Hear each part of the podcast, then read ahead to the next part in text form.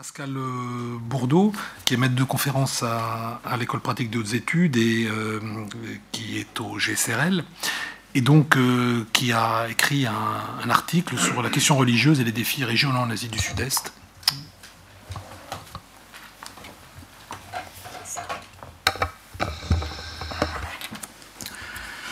Merci beaucoup.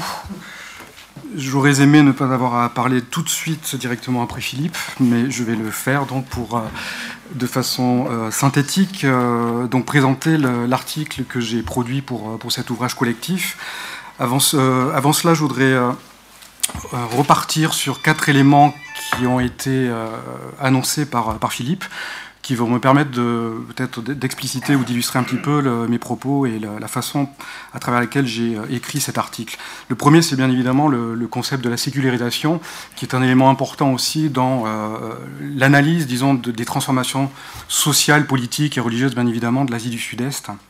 Deuxième, c'est cette idée du changement théorique qui, de mon point de vue, aussi, euh, donc vue d'Asie du Sud-Est, se complète par une réflexion importante sur la part de de l'histoire ou de, des études postcoloniales sur la façon de penser le religieux,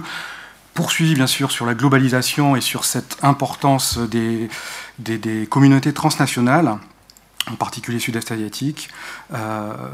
la troisième, c'est l'échelle d'analyse, où tu as parlé donc de micro, mezzo, euh, macro, et dans cette euh, tentative d'article, c'était l'approche mezzo que j'ai décidé d'adopter, je vais l'expliquer. Troisième point, euh, c'est l'inversion des polarités. Et là, c'est pareil. Penser le monde ou la globalité du monde, non plus uniquement au niveau euh, de l'Europe ou de l'Occident, mais de la part, alors au-delà des arts culturels et de tout ce qu'on pourrait dire, mais de différentes polarités du monde, est quelque chose d'important qui, de mon point de vue, se poursuit aussi par des mobilités et par des circulations. Mobilité, circulation d'hommes, d'idées et bien évidemment de croyances. Dernier point chronologique, c'est cette importance de la date de 78-79. Alors dans mon article, j'avais tendance plutôt à prendre 89, donc la chute du mur de Berlin et donc euh, la, fin de la guerre froide et tout ce que ça implique. Mais finalement, 78-79, vu d'Asie du Sud-Est aussi, a beaucoup de sens, puisque c'est la fin de la troisième guerre d'Indochine, c'est euh, les changements importants aussi sur la Chine, qui, bien évidemment, ont des influences directes sur ce qui se passe euh, dans cette partie de l'Asie. Donc avant de, résumer très rapidement les idées forces de, cet article, euh, je voudrais vous présenter donc, la réflexion qui a présidé à, sa rédaction. Euh, et puis je prolongerai en réactualisant quelques données, puisque cet article a été écrit il y a presque un an et que les événements, euh, certains dramatiques en Asie du Sud-Est, ont nécessité d'être annoncés ici. Donc cet article était pour moi un, défi à, plusieurs raisons. Euh, parce que ça, c'est euh, une façon de repenser la place, bien évidemment, des religions de l'Asie du Sud-Est dans les débats majeurs des relations entre euh, religion et politique aujourd'hui. C'est aussi repenser la place de l'Asie du Sud-Est dans le monde aujourd'hui d'un point de vue géopolitique. et mon idée est que aujourd'hui l'Asie du Sud-Est est finalement périphérique par rapport à ce que ça a pu l'être dans les grands débats géopolitiques, notamment des années 70 et 80, mais qu'il y a énormément de choses qui ont euh, naturellement évolué. Cela pose bien évidemment la question de la définition même de la religion ou des religions de l'Asie du Sud-Est et vue de l'Asie du Sud-Est. Quelles sont-elles? Qu'est-ce qui définit religieusement cette région? Est-ce qu'on peut d'ailleurs y répondre? De quelle histoire politique, sociale proviennent-elles?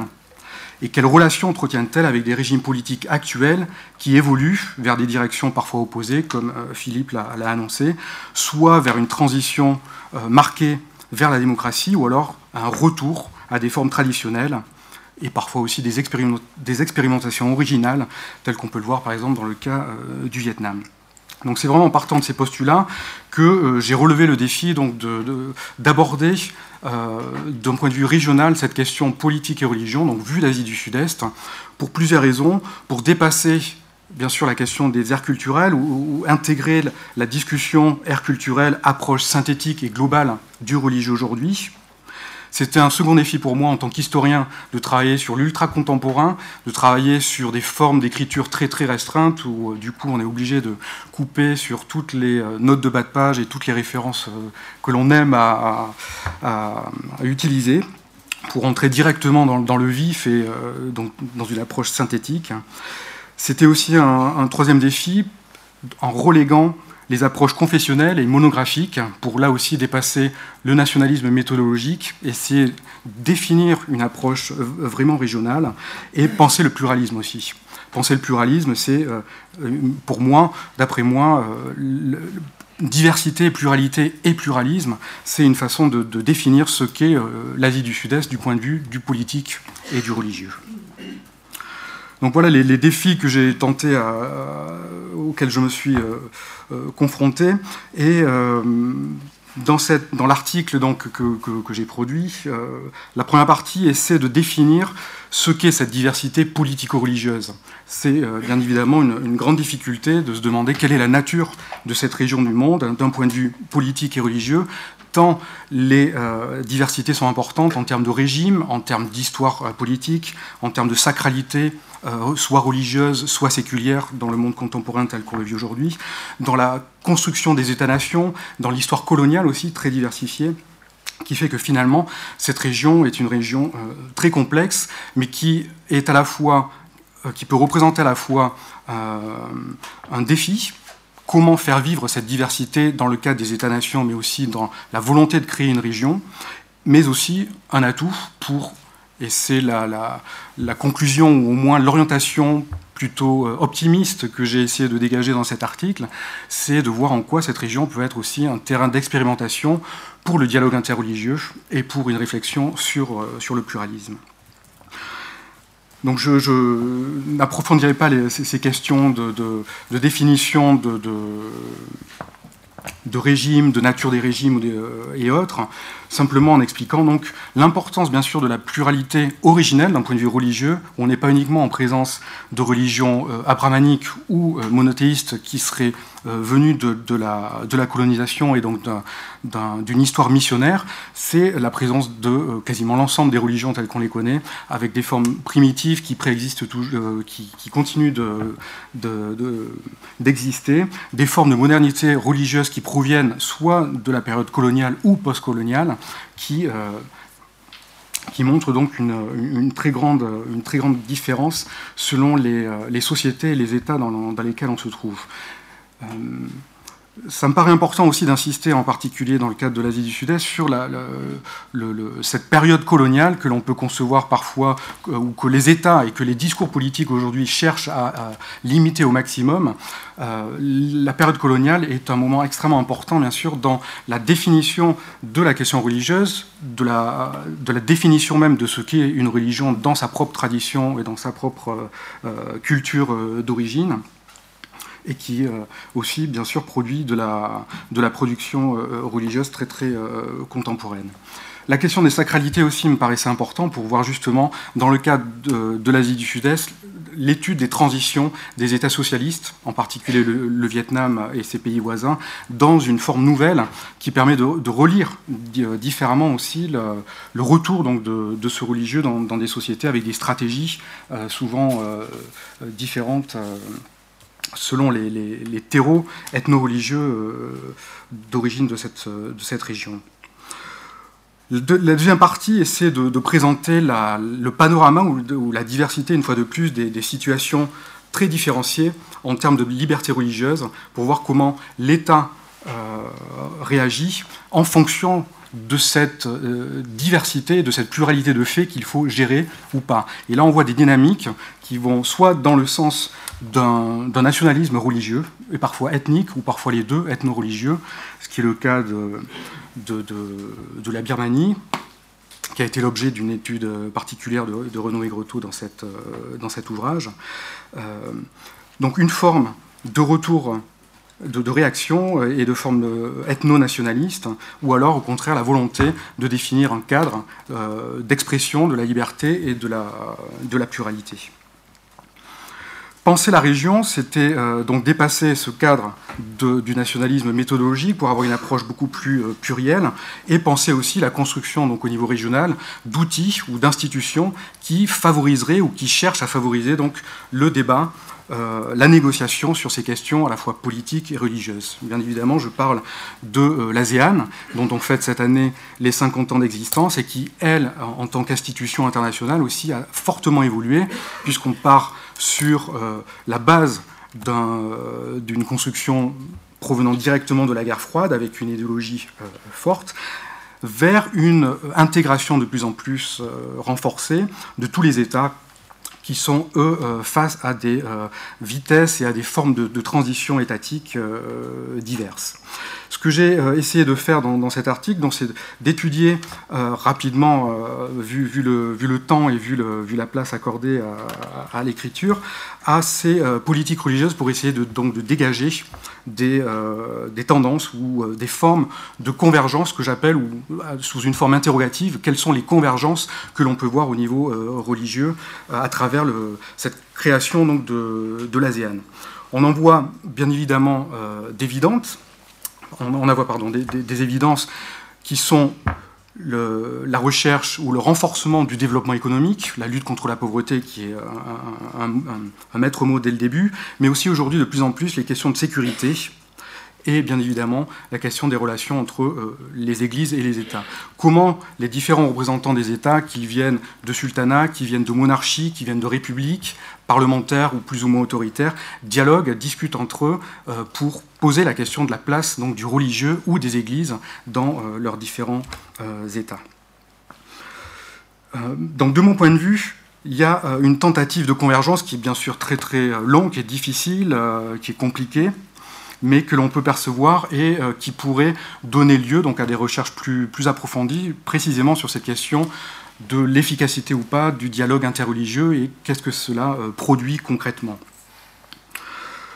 L'Asie du Sud-Est, euh, pour terminer aussi, est une région qui est au cœur des préoccupations d'organisations internationales, d'observation du religieux et de la liberté religieuse,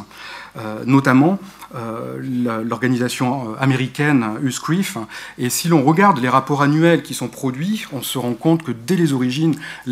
certains pays d'Asie du Sud-Est tiennent une place majeure dans ces classements de pays de préoccupations particulières. C'est le cas bien évidemment de la Birmanie, c'est le cas du Vietnam qui, euh, qui est passé euh, à différentes époques dans un classement euh, que l'on considère classement 1 ou classement 2 selon l'état de, la liberté religieuse. Mais ce sont aussi d'autres États comme le Laos, comme l'Indonésie, comme le Malaysia, qui sont sujets à de nombreuses préoccupations de la part de la communauté internationale sur ce qui se passe dans ces pays. Mais de, notre point de vue, si, on voit donc des formes de, préoccupation euh, concernant la liberté religieuse ou les atteintes portées à la liberté religieuse, on peut voir aussi des évolutions qui sont à la fois positives et qui peuvent être, une fois de plus, d'un point de vue de la recherche ou de la théorie, euh, un, observateur très intéressant euh, pour comprendre les outils et concrètement le dialogue interreligieux. Si donc, en complément, disons, de, ce que j'ai, des, cas d'études que j'ai, euh, illustrés dans, ce papier, je voudrais quand même mentionner, puisqu'il est sorti très récemment, le dernier rapport donc, de Uscriff, sur la, situation, qui confirme finalement la situation euh, globale euh, des, différents pays, en particulier euh, donc, la Birmanie, le Vietnam qui reste toujours dans une position délicate, et on verra ce qu'il se passe maintenant avec l'administration Trump sur la volonté ou pas de désigner le pays comme particulièrement préoccupant ou pas. Et euh, d'autres pays tels que l'Indonésie, euh, le Malaysia et le Laos qui restent là aussi euh, toujours sous, sous contrôle ou sous, sous contrôle. Donc on voit d'un côté des formes de radicalisation, de radicalisation, ça c'est évident dans le cadre de, de l'islam, mais pas uniquement. Le bouddhisme aujourd'hui, notamment en Birmanie, mais on voit aussi des phénomènes euh, en Thaïlande euh, commence à poser des problèmes. Donc on a des, tendances comme ça qui, poussent un petit peu au, pessimisme, mais on voit aussi des formes dans certains pays où la, situation peut s'arranger. Et je mentionnerai le, cas du Vietnam, où on espère au moins les, observateurs espèrent que la mise en application de la nouvelle loi au 1er janvier 2018 confirmera donc des progrès sur une forme de de, facilitation, disons, de la pratique euh, et de la liberté religieuse, toujours sous contrôle, euh, malgré tout. Donc, pour, conclure quelques, points, il me semble que, euh, et j'espère avoir réussi dans cet article, que penser l'Asie du Sud-Est et la question politique et religion, c'est bien sûr penser un espace spécifique, du fait de son pluralisme, donc du fait du dialogue interreligieux qui le nourrit, mais c'est aussi un espace intégré aux, enjeux géopolitiques asiatiques en tant que tels, et euh, la Chine est toujours euh, présente de façon soit visible ou invisible à travers le soft power ou à travers des, euh, politiques de développement plus ou moins fortes. Et du point de vue du religieux, il me semble aussi que la Chine est en train de développer une forme aussi de, de régulation politique du religieux qui influencerait euh, certains, certains États euh, d'Asie du Sud-Est. Troisième point, c'est aussi un espace où s'expriment des expériences globales et partagées, donc je mentionnerai bien sûr des formes de radicalisation. On parle de terrorisme aussi aujourd'hui. Euh, c'est le cas de Mindanao euh, actuellement, euh, où on a fêté les 100 jours, il n'y a pas très longtemps, donc, du, combat face à, ces cellules terroristes soutenues ou représentant Daesh. Donc le terrorisme, mais aussi l'évangélisme, qui est aussi très très présent dans cette partie du monde comme dans le reste du continent. Et dernier point, donc, cette question donc, de l'inversion des polarités dans la façon de concevoir le, fait religieux ou la, recherche sur les religions peut aussi montrer des expérimentations originales, des expérimentations politico-religieuses originales. C'est le cas de Singapour, c'est le cas du Doi au Vietnam, mais aussi des, circulations d'idées, dont je pense en particulier au monde académique et l'importance aussi de travailler avec des chercheurs sud-est asiatiques pour comprendre aussi leur propre conception de ce qu'est le politique, le religieux et l'interaction entre les deux.